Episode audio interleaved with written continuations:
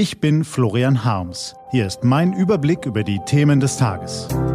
T-Online-Tagesanbruch, was heute wichtig ist. Donnerstag, 10. Dezember 2020. So haben wir die Kanzlerin noch nie erlebt. Angela Merkel hielt im Bundestag eine so emotionale Rede wie nie zuvor. Heute von Anna Arijanyan. Gelesen von Ivi Strübing. Bevor es losgeht, ein kurzer Spot.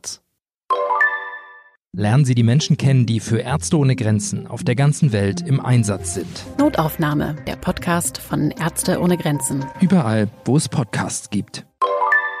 Was war? Eieiei, da war aber was los gestern im Bundestag. Bei der Generaldebatte zum Bundeshaushalt ging es heiß her und die Opposition rechnete knallhart mit der Bundeskanzlerin ab. FDP-Bundesvorsitzender Christian Lindner etwa geißelte einzelne Corona-Maßnahmen als rein symbolische Einschränkungen, die erstens unwirksam sind, zweitens unverhältnismäßig in die Freiheit der Menschen eingreifen und drittens dem Publikum nur ein planvolles Vorgehen simulieren sollen. Nun gut, solche Kritik ist ja der Job der Opposition. Doch ein Moment aus dieser Debatte wird wohl noch sehr lange in Erinnerung bleiben. Bundeskanzlerin Angela Merkel wurde in ihrem Redebeitrag so emotional wie nie. Das war außergewöhnlich. Selbst erfahrene Parlamentsreporter registrierten, dass sich Merkels Stimme überschlug. So hatten wir die Kanzlerin eigentlich noch nie erlebt. Sie appellierte an Deutschland und auch an die Länderchefs, denn in Sachen Corona-Zahlen sieht es schlimm aus. Es tut mir leid, aber es, es, es tut mir wirklich im Herzen leid. Aber wenn wir dafür den Preis zahlen, dass wir Todeszahlen von Tag am Tag 590 Menschen haben, dann ist das nicht äh, akzeptabel aus meiner Sicht. Und deshalb müssen wir da. Rief sie mit behebender Stimme. Die Kanzlerin forderte weitere Maßnahmen gegen die Corona-Pandemie noch vor Weihnachten, etwa die Vorverlegung der Weihnachtsferien um weitere drei Tage auf den 16. Dezember. Sie zeichnete ein düsteres Bild. Wenn wir jetzt vor Weihnachten zu viele Kontakte haben und anschließend es das letzte Weihnachten mit den Großeltern war, dann werden wir etwas versäumt haben. Das sollten wir nicht tun, meine Damen und Herren.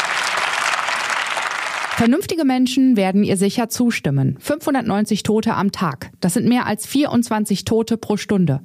Genau, alle zweieinhalb Minuten stirbt ein Mensch am Coronavirus. Hier in Deutschland. Unvernünftigen Menschen, etwa Vertretern der AfD, bleibt da nicht viel anderes, als bei so einer Rede dazwischen zu quaken. So störte Alice Weidel mit ihrem Zwischenruf, die Wirksamkeit von Maßnahmen wie Kontaktbeschränkungen sei nicht erwiesen. Und plötzlich wurde die ungewohnt emotionale Kanzlerin wieder ganz die alte. Die kühle und rationale Wissenschaftlerin kam erneut zum Vorschein. Statt der flehenden, fast schon verletzlichen Frau antwortete die Teflon-Kanzlerin. An die Kraft der Aufklärung. Ich habe mich in der DDR zum Physikstudium entschieden, weil ich ganz sicher war, dass man vieles außer Kraft setzen kann, aber die Schwerkraft nicht die Lichtgeschwindigkeit nicht und andere Fakten nicht. Und das wird auch weiter gelten. Das hat gesessen, oder? Im Grunde ja, aber bei allem Applaus für die Kanzlerin dürfen wir Augen und Ohren nicht vor jener Kritik verschließen, die nicht bloß um des Meckerns willen geäußert wird, sondern Hand und Fuß hat. Angela Merkel ist ja nicht einfach nur eine verzweifelte Wissenschaftlerin, die wie viele andere seit Monaten an die Menschen und die Politik appellieren. Merkel ist die Politik. Sie ist die Bundeskanzlerin dieses Landes. Wer, wenn nicht sie, hat die Macht, politisch zu handeln? Und nicht nur das. In den meisten Bundesländern regiert zudem ihre Partei. Die Ausrede des Föderalismus zählt also nicht. Die Kanzlerin hatte sehr wohl in den letzten Wochen die Chance gehabt, auf den Tisch zu hauen. Eine weitere berechtigte Kritik. Merkel nannte in ihrer Rede den Präsenzunterricht in Schulen sowie Glühweinstände als Beispiele für unnötige Kontakte, bei denen sich Menschen jetzt noch vor Weihnachten anstecken können.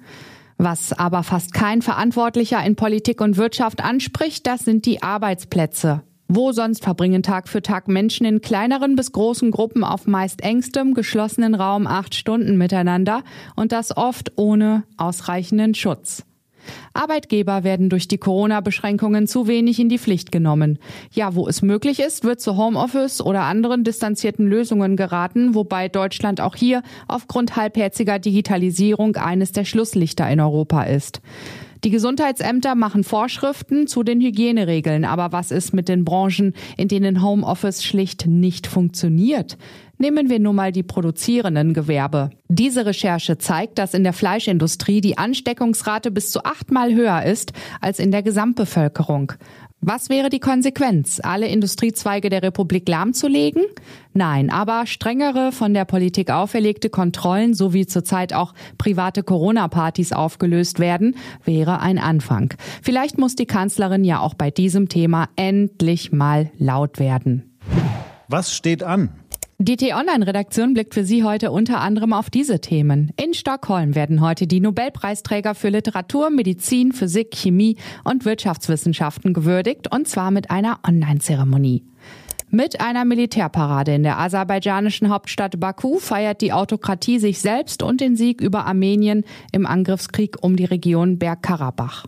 In Berlin beginnt die Innenministerkonferenz. Es wird unter anderem um den Abschiebestopp nach Syrien gehen, den Umgang mit extremistischen Trends in der Querdenkerbewegung und Extremismus in der Polizei. Diese und andere Nachrichten, Analysen, Interviews und Kolumnen gibt's den ganzen Tag auf t-online.de.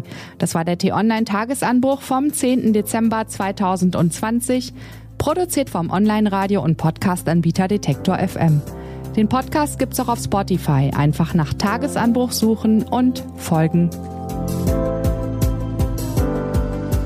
Ich wünsche Ihnen einen frohen Tag. Ihr Florian Harms.